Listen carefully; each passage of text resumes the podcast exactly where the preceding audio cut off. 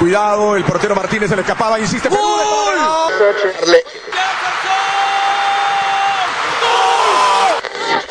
Aquí está el empate en el área Esperañol, en el área Esperañol está. ¡Gol!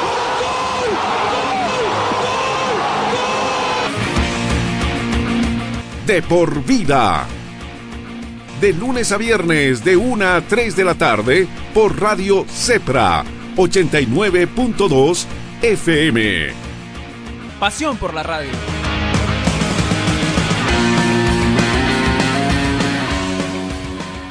Amigos de De Por Vida, ¿cómo están? Bienvenidos nuevamente aquí a, a, su programa, a su revista favorita y nosotros informándoles de todo lo que está pasando en los ámbitos nacionales e internacionales del deporte y también ahora inmiscuidos un rato en el tema de la salud, porque la salud nunca dejó de ser importante, solamente que ahora se le está dando la atención que antes no le dábamos y eso tenemos que reconocerlos todos como ciudadanos. Y agradecemos la gentileza que tiene con el programa el doctor Zenés Saunero, que es uno de los, es un asesor, es el asesor del Ministerio de Salud, que lo tenemos aquí en el programa. Doctor, ¿cómo está? Bienvenido de por vida, le saluda Marcelo González. Gracias, Marcelo, un saludo a todos, es un placer estar con ustedes. Doctor, eh, esto hay que reconocerlo como ciudadanía. Recién estamos dando nosotros la importancia que se merece la salud, lo que no le dábamos antes. Bueno, recién se vio todo el trabajo se había hecho con los mandiles blancos de reclamar por todo lado que se mejore el sistema de salud, que se mejore todo. Y realmente hoy vemos que la salud es lo más importante y lo que deberíamos manejar prácticamente todos. Creo que es lo que todos hemos dejado de darle una importancia la que realmente necesita la salud. Y eso, bueno, ha sido hace mucho tiempo que estamos acostumbrados a no dar el valor a, a la salud era más fácil comprar una cerveza que comprar un medicamento. Entonces, creo que ahora sí todo el mundo sabe que primero es la salud antes que cualquier cosa. Doctor, eh, la gente es un poco extrañada porque ve los datos que se dan cada día. Hay días cierto que se disparan los datos de contagiados, pero hay días que a veces baja eh, casi a la mitad. ¿A qué se debe esto de los números que están reportando cada día? Bueno, en realidad hay un tema que es importante que, que toda la gente conozca. La cantidad de pruebas que se están haciendo van, eh, se va acumulando y la verdad va disminuyendo en algún momento, porque ha habido problemas, por ejemplo, en La Paz. Ha disminuido la cantidad de toma de muestras por la falta de, por ejemplo, hisopos, que son unos, es lo importante para tomar muestras, o existe una gran cantidad de gente que está haciendo cola para tomar muestras y no se las han procesado al día.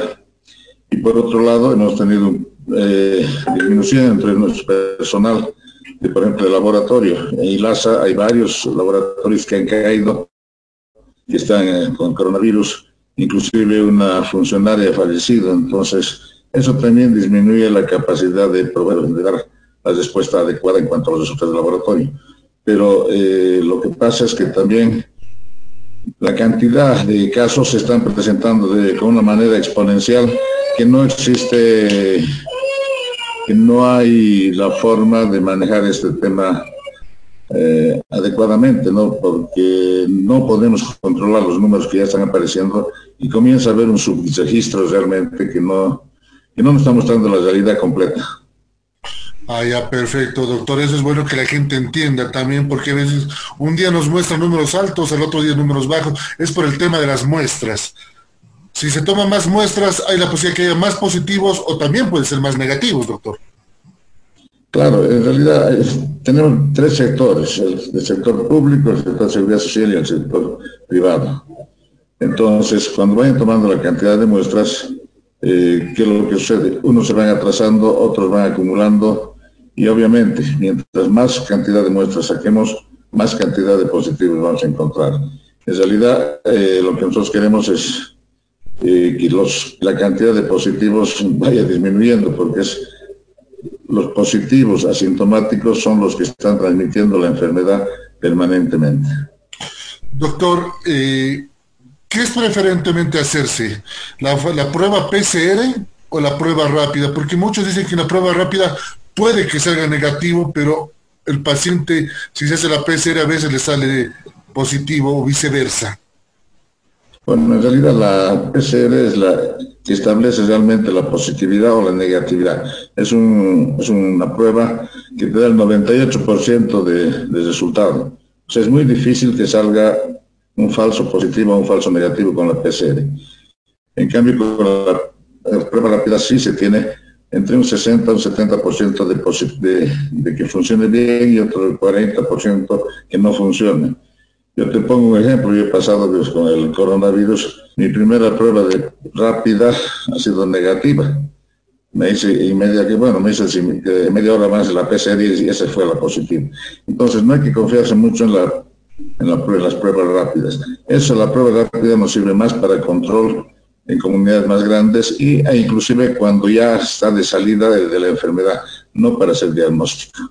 Ah, perfecto. Eso es bueno aclararlo, doctor. Entonces, que eso, para que la gente lo tome en claro. Y hablando de los asintomáticos, doctor, hay muchos asintomáticos que manifiestan que no tienen ninguno de los síntomas, como el nombre lo dice, pero tienen una preocupación de que en un tiempo perentorio puedan tener algún daño en los pulmones es necesario que se hagan en algún momento la famosa placa, la radiografía del pulmón para ver si está dañado o no, porque no sienten malestar, pero tienen miedo a que el virus esté entrando a sus pulmones. Bueno, en realidad esta enfermedad, un 80% pasa con una sintomatología muy leve o prácticamente sin sintomatología y sin problemas posteriores. Eso no quiere decir que eh, se ha comprobado que la inmunidad que puede dejar la enfermedad no dura más allá de tres meses. Entonces puede comenzar a infectarse nuevamente. Y a veces las, reinfecciones son más graves que las infecciones, por eso también se les recomienda cuidarse. Lo que sí hay que hacer es que ante el síntoma respiratorio, eh, si han sentido síntomas respiratorios de agitación o falta de aire y lo han pasado, tal vez sería bueno hacer solamente por sospecha y por por no tener mayor problema, eh, se hace una radiografía. Pero si son asintomáticos totales, no necesitan porque no va a haber daño en ninguna parte del organismo. Perfecto, solamente en caso de que haya sufrido alguna falta de respiración o alguna molestia. Algún síntoma. Perfecto. Nada más. Ahora, doctor, esa pregunta es difícil. ¿Cómo saber quién puede ser asintomático? Porque eso es muy complicado de saberlo. Mira, en este momento ya es un poco difícil, por lo menos lo que pasa en La Paz, en Cochabamba principalmente, es que el contagio ya es masivo. Ha pasado de ser comunitario, ha pasado a ser eh, hogareño, y ahora estamos en un caso de lo que se llama contagio en rebaño. O sea, ¿qué quiere decir?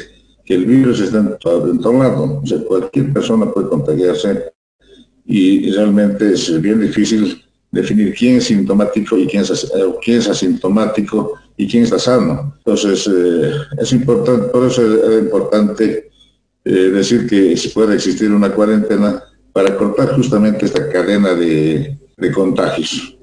Y era lo que nos decía hace unas semanas atrás usted, doctor, en un contacto que tuvimos en el programa, que era permitible hacer esta cuarentena y se va a hacer. Tenemos entendido desde el 6 de agosto. ¿Por dos semanas va a ser doctor en La Paz o se va a poder, va a prolongar? Mira, eh, depende de cómo vean las autoridades, tanto departamentales como municipales. Creo que lo importante es eh, cortar la cadena de contagios, eso es lo principal. Lo que decía es también dar un respiro a, a los servicios de salud que en este momento están colapsados y realmente están llegando, cada día tenemos llamadas de gente que necesita una cama y esa impotencia de decir dónde puede llevar. Es, muy difícil, es doloroso. Inclusive cuando se llama al hospital se les dice, tienes una cama, me puedes ayudar. Y te dicen, eh, ¿sabes qué? Están uno o dos pacientes que ya están críticos, se mueren y te vamos a dar cama. Entonces, bastante feito, bastante incómodo ver que tiene que alguien morir para entrar adentro a utilizar una UTI.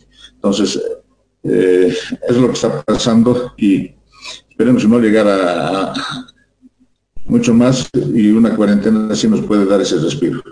Doctor, ¿ya estamos cerca del pico? ¿Ya estamos cerca de llegar a la punta del iceberg, como se diría?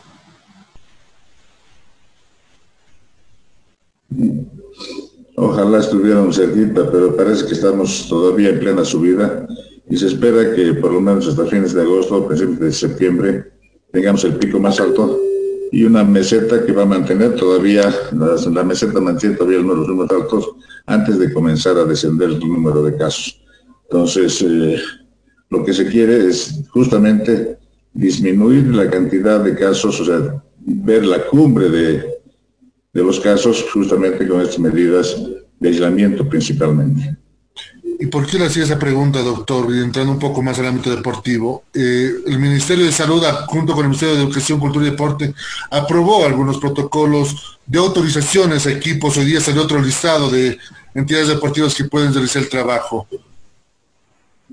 En septiembre está programado dos partidos internacionales en Bolivia, en, en Cochabamba y en La Paz. Y usted me dice que la meseta se va a establecer, se va a mantener por unos días más. Eso quiere decir que sería muy difícil que se juegue fútbol en Bolivia por esos partidos internacionales. Bueno, mira, el Ministerio está aprobando con el Viceministerio los protocolos de las infraestructuras. Obviamente cada equipo tiene que ir adecuando todos los protocolos, pues son varios protocolos, no uno solo, para poder realizar la práctica deportiva. Ahora, en cuanto a competiciones, tenemos primero un decreto que prohíbe las competiciones deportivas públicas. Pero, ¿qué sucede con los partidos internacionales? Hay que ver todo el contexto que viene alrededor de todo el país, no solamente Bolivia, sino todos los países, que, cuál es el comportamiento del coronavirus alrededor de nuestro propio país. Y de acuerdo a eso, hay que ver si hay factibilidad o no de realizar este, este tipo de encuentros. Si estamos, si vemos que en septiembre va a haber una una alza y se mantiene altos los niveles de contagio, es muy, muy, muy difícil que pueda haber algún tipo de competición, inclusive con estadios vacíos. Creo que eso es importante ver antes de, de que sea una competición. a todos nos gusta el fútbol, pero primero está cuál va a ser el comportamiento. Hemos estado escuchando algunos países como Chile que decía que no va a participar en las competiciones. En algún programa escuché. Hay que escuchar también qué pasa con el Brasil. El Brasil es uno de los países que más contagios tiene. Los primeros partidos son justamente con, equipos brasileños. Entonces hay que ver ese contexto eh, antes de definir una fecha y decir se juega o no se juega. Creo que es importante analizar todo esto primero para seguridad de los jugadores y segundo, ver cómo va a ser el comportamiento de los otros países. Había una sugerencia de que se juegue en un tercer país, puede ser la solución, pero también eh, ese país va a tener que cuidar el ingreso de los jugadores tanto del Brasil como de Bolivia para que tampoco se lleven los contagios. Entonces, es una situación bien especial, muy difícil de predecir qué va a pasar con la competición. Creo que lo mejor que pueden hacer es estar entrenando, mantenerse en forma, porque en cualquier momento pueden entrar en competición y eso es lo más importante, que estén preparados. La fecha puede variar, pero que algún rato van a jugar, van a jugar. Doctor, eh, usted lo mencionaba de otros países, por ejemplo, Argentina y Uruguay, sus ministerios manifestaron que cualquier equipo de fútbol que ingrese a sus países para partidos de Libertadores o la eliminatoria, tienen que hacer la cuarentena respectiva de 15 días, lo que dice el protocolo. Lo mismo tiene que pasar en el país, porque el presidente de Wilstermann, Robert Vargas, creo que iba a mandar una solicitud diciendo que van a que le permitan llegar horas antes del partido. ¿Se tiene que cumplir protocolos como está establecido de los días?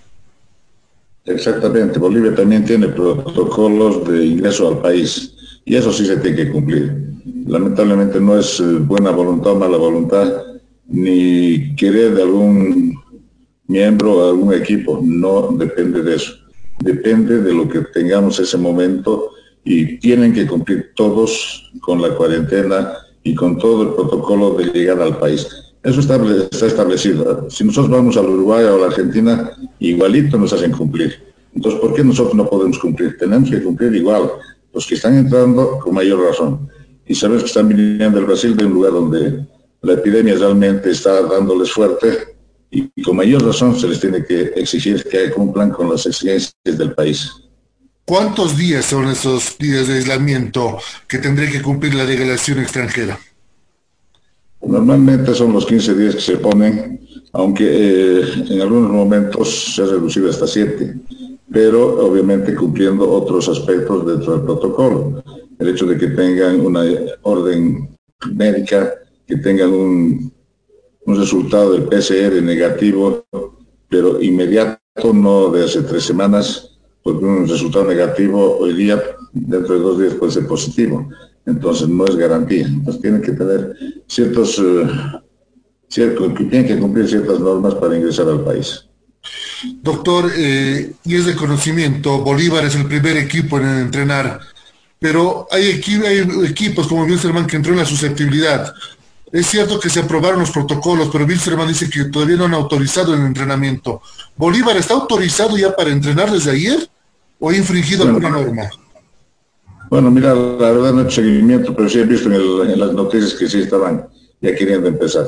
Uno, el primer protocolo que se aprueba es el de infraestructuras, el que ha salido inclusive la lista publicada, cuáles han, cuáles han adecuado sus infraestructuras para trabajar. El segundo protocolo es el protocolo médico, donde tienen que estar con todos los exámenes, con todos las, eh, los análisis y con todas las pruebas PCR negativas. Entonces, si cumplen eso, no hay ningún problema que comiencen a encapsularse, a trabajar. Tienen que cumplir necesariamente todo lo que está establecido en el protocolo. Yo sé que tanto Bolívar como Wilstermann inclusive ya habían adelantado, y han sido los primeros en presentar sus protocolos y tratar de adecuarlos porque han trabajado en ese sentido y deben tener las cosas adelantadas. Si Bolívar lo tiene adelantado, no se tiene por qué prohibirle, pero si no ha cumplido con el protocolo médico, obviamente eh, eso no está permitido. Claro, porque nos llamó la atención que Bolívar está en un hotel de Micapaca. No sabemos si el hotel ha sido aprobado con los temas de bioseguridad por parte del ministerio, pero está trabajando ahí. Y es por eso también la preocupación y la molestia de Wilstermann. ¿Por qué Bolívar está trabajando y nosotros todavía no nos han dicho pueden arrancar a trabajar? Bueno, en realidad eh, a veces eh, muchas cosas en eh, su libre albedrío piensan que aprobar un protocolo es aprobarles el permiso para todo, ¿no? Los, los, protocolos son normas que deben ser cumplidas y tienen sus tiempos. Eh, tal vez Bolívar está preparando eh, la segunda fase, que es el protocolo médico, y que se los va a llevar, eh, se los va a realizar en, el, en su aislamiento, que puede ser uno, uno de los pasos, pero que Bolívar, si no ha aprobado un protocolo de infraestructura y el protocolo médico, con seguridad que se les va a prohibir todo tipo de actividad. Creo que ellos deben estar conscientes de lo que están haciendo. Si han cumplido, eh, porque hay otras instancias, el viceministerio de promoción de la salud en el ministerio y el viceministerio de, de deportes en el ministerio de educación son los únicos que pueden dar esa autorización respectiva. Eso quiere decir que se va a revisar el caso de Bolívar, el caso que hay una infracción a lo que se previó mediante el Ministerio de Salud, eh, la concentración debería inmediatamente eh, dejarse nula.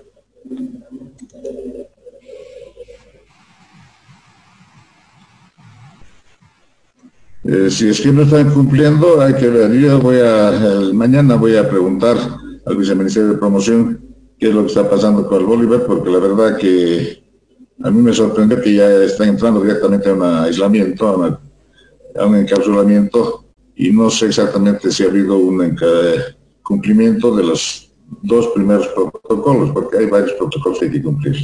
¿Cuántos protocolos son en total, doctor, que debería cumplir un equipo de fútbol?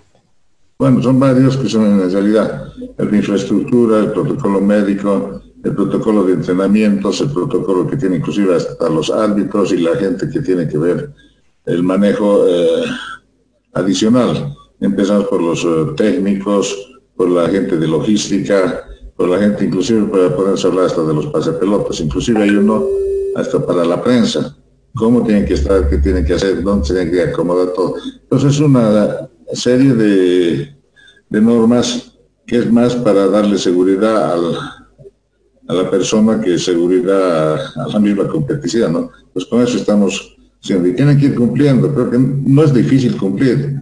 Pero, lamentablemente, si, si dicen que no pueden, eso es falta de, de, criterio, porque los protocolos son muy simples, muy fáciles de cumplir y todos van a poder cumplir tranquilamente y simplemente con buena voluntad. Birserman, si tiene el protocolo de el lugar de entrenamiento y el protocolo médico adecuado, mañana mismo podrían ellos encapsularse y entrenar. Claro que sí. Van cumpliendo, ¿por qué no van a poder? Tienen que poder. Solamente, solamente lo que se les exige es el cumplimiento de las normas. Nada más. Creo que eso no, eh, no va a evitar que pueda haber eh, competición. Solamente está pidiendo que por seguridad cumplan todos los equipos. Doctor, en caso de que haya una cuarentena rígida, bueno, ya está confirmado la cuarentena rígida otra vez en La Paz, la selección tengo, tiene entendido también que va a empezar a encapsularse desde la próxima semana en La Paz para entrenar. ¿Qué pasa en esos dos casos de Bolívar y la selección? Porque vamos a tener una cuarentena rígida, pero ellos van a estar trabajando. Pueden estar trabajando encapsulados, así nadie los, o sea, no salen a la calle. Pero que una cuarentena rígida, competiciones no va a haber. Que pueden estar cerraditos, sí, pero salir de eso no van a poder. Entonces, hay que ver, por eso te decía, hay que ver todas las circunstancias en este momento del proceso epidemiológico de, este, de esta epidemia para poder dar eh, una idea de cómo podrían ser las competiciones que vienen el próximo mes. Doctor, eh, me decía era muy difícil que en octubre vuelva el fútbol eh, cuando conversamos la primera vez. ¿Lo ves realmente ahora más complicado que el fútbol retorne en octubre? Sí, mira, yo, siempre he dicho, y esa es una opinión personal, no, oficial. Eh, si vamos viendo la curva epidemiológica que existe, y si vamos a tener en septiembre la curva más, la curva más alta y vamos a tener una meseta, una meseta que va a durar varios días porque mantiene un nivel de contagio permanente antes de que baje. Eso significa que en el mejor de los casos, si baja rápido y no llegamos a cifras tan altas, a partir de noviembre, diciembre, podríamos estar pensando en empezar a, pensar en competiciones. Ah, perfecto.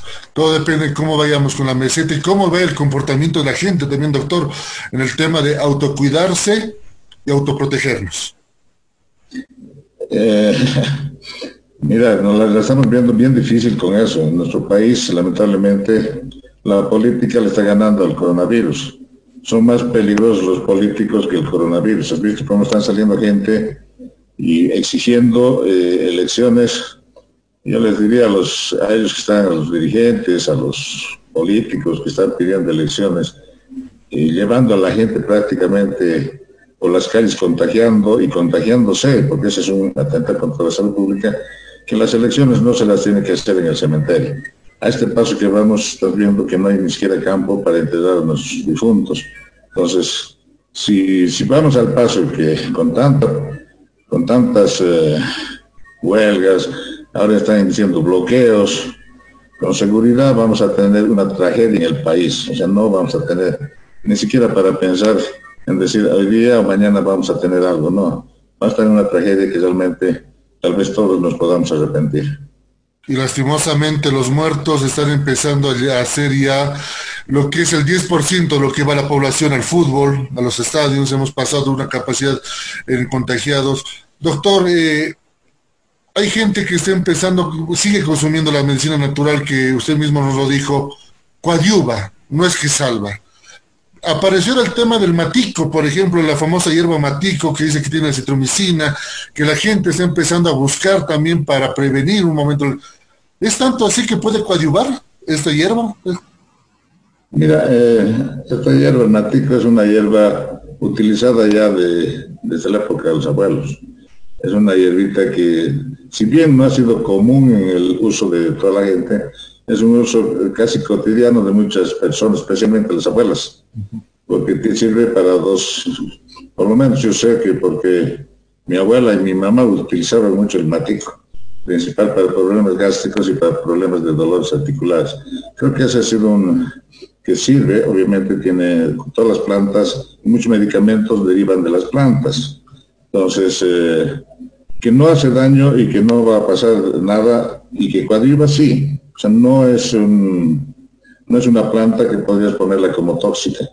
Creo que es, importante si la encuentran y la saben utilizar porque no hay que exagerar. Eh, va a ser más bien un bastante bueno.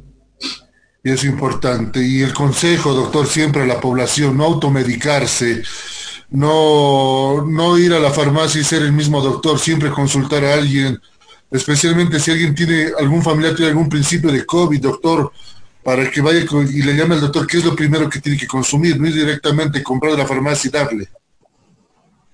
Sí, efectivamente no hay que automedicarse. En realidad, sí, se debe fijar en todas las redes sociales. Yo por lo menos tengo 30 esquemas de tratamiento que me han pasado desde los colegas hasta eh, del Facebook, del WhatsApp y todo eso. Creo que no es lo más correcto utilizar esas cosas. Hay que tener las cosas básicas y lo que siempre hemos querido. Primero, cuidarse, hacer todas las medidas de bioseguridad y en segundo lugar, al primer síntoma comenzar tratamiento con, ah, con eh, respaldo médico y van a ver, no se complica. La idea es que no se compliquen, que los cuadros no lleguen a estar haciendo cola en los hospitales, no estén haciendo cola en las UTIs y esperemos que tampoco sus deudos estén haciendo cola en los cementerios. Que si se hace el diagnóstico rápido y se atiende rápido, eh, generalmente no va a pasar nada. Eh, solamente acuérdate de los primeros casos al principio, cuando se estaba controlando en La Paz, porque se perdió todo el control lamentablemente, eh, con el centro de aislamiento se tenía en el ex Radisson, todos salían 100% curados y era porque se había hecho el tratamiento inicial rápido.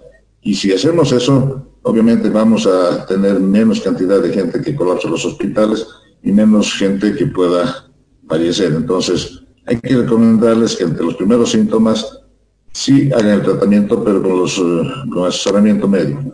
En toda la ciudad, en La Paz y el Alto, hay una red de salud de primer nivel. Ahí pueden asistir rápidamente, están en todas las zonas donde pueden asistir y darles, recibir el tratamiento respectivo, el tratamiento inicial.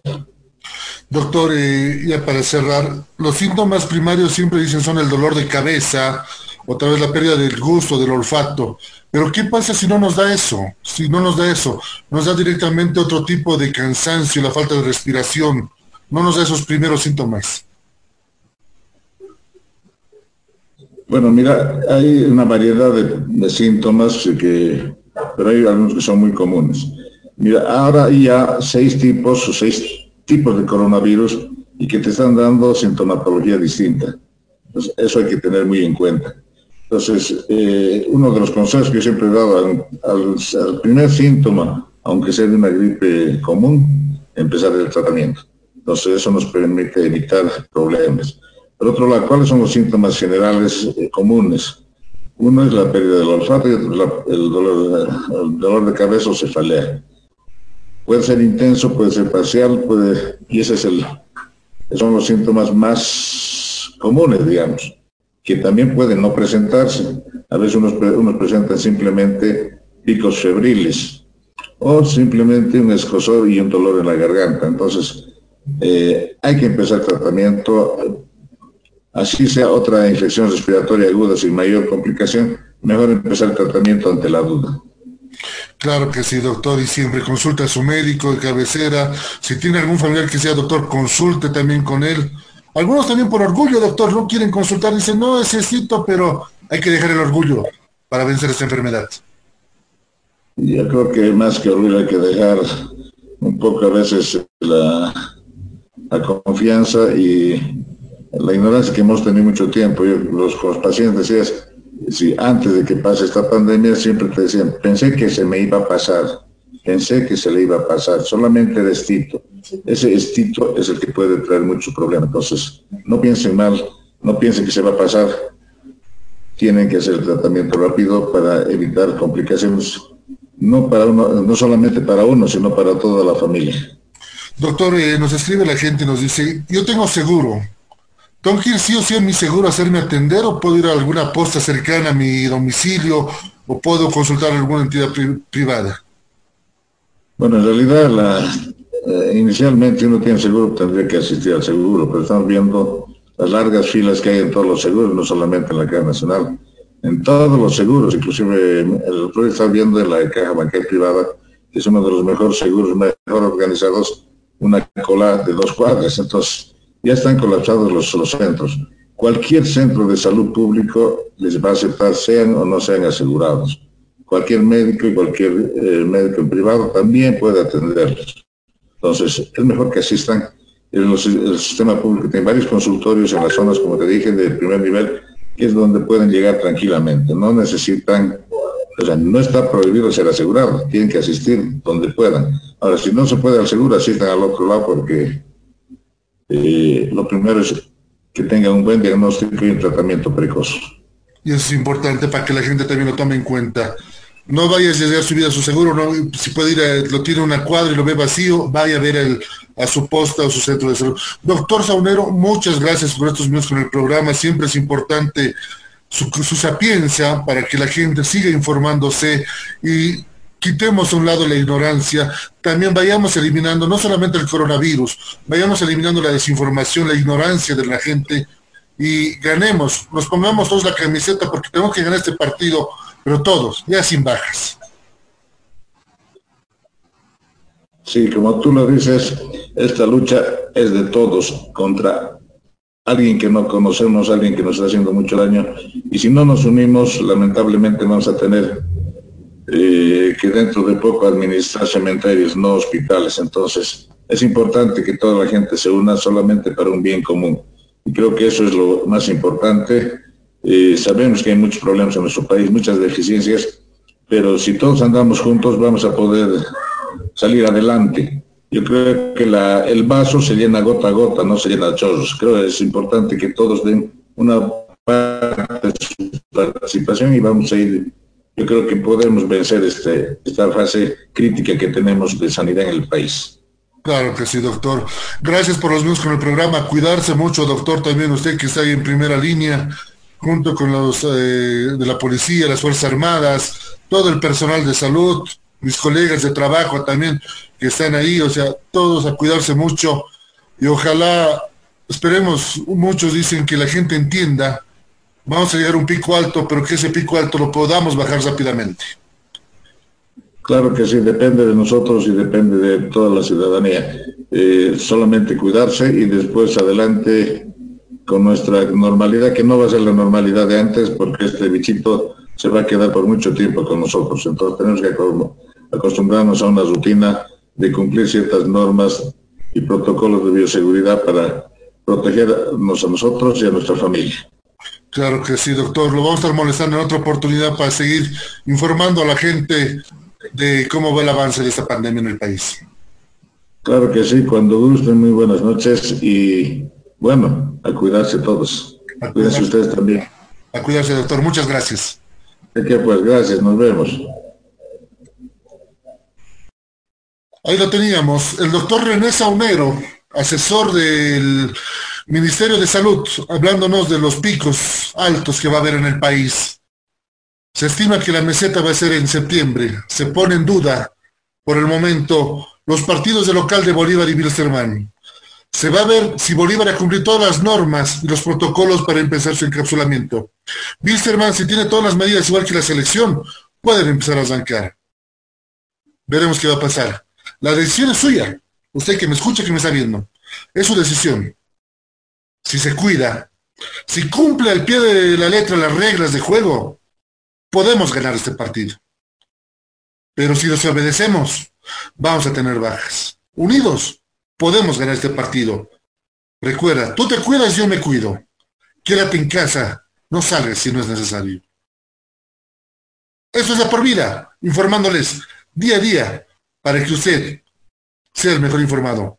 Imagina un lugar donde pueda relajarte un lugar de paz y tranquilidad, pero también un lugar de juegos increíbles, diversión y adrenalina. Por fin, el primer club acuático de La Paz es una realidad, a tan solo una hora de la ciudad con increíbles juegos, toboganes y espacios infantiles. El kamikaze más alto de Bolivia y los juegos con más adrenalina para una diversión extrema. Piscinas, restaurante y parqueos. Un parque que lo tiene todo para que disfrutes al máximo con la familia y con los amigos. La diversión ya tiene un nombre. Club Acuático Yungas. Contáctate con nosotros y sé miembro del club acuático más exclusivo de La Paz.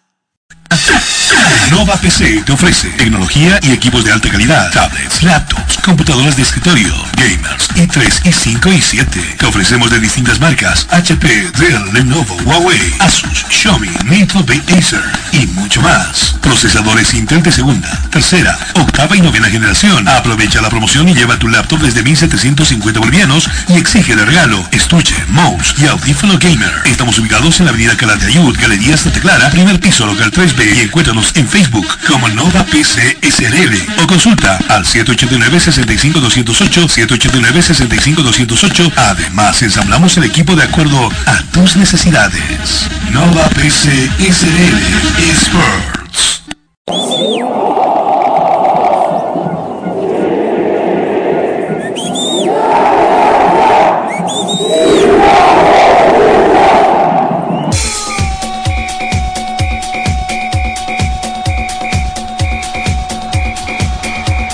Información que necesitas saber del deporte en Bolivia y en el mundo, solo lo tendrás en De por Vida.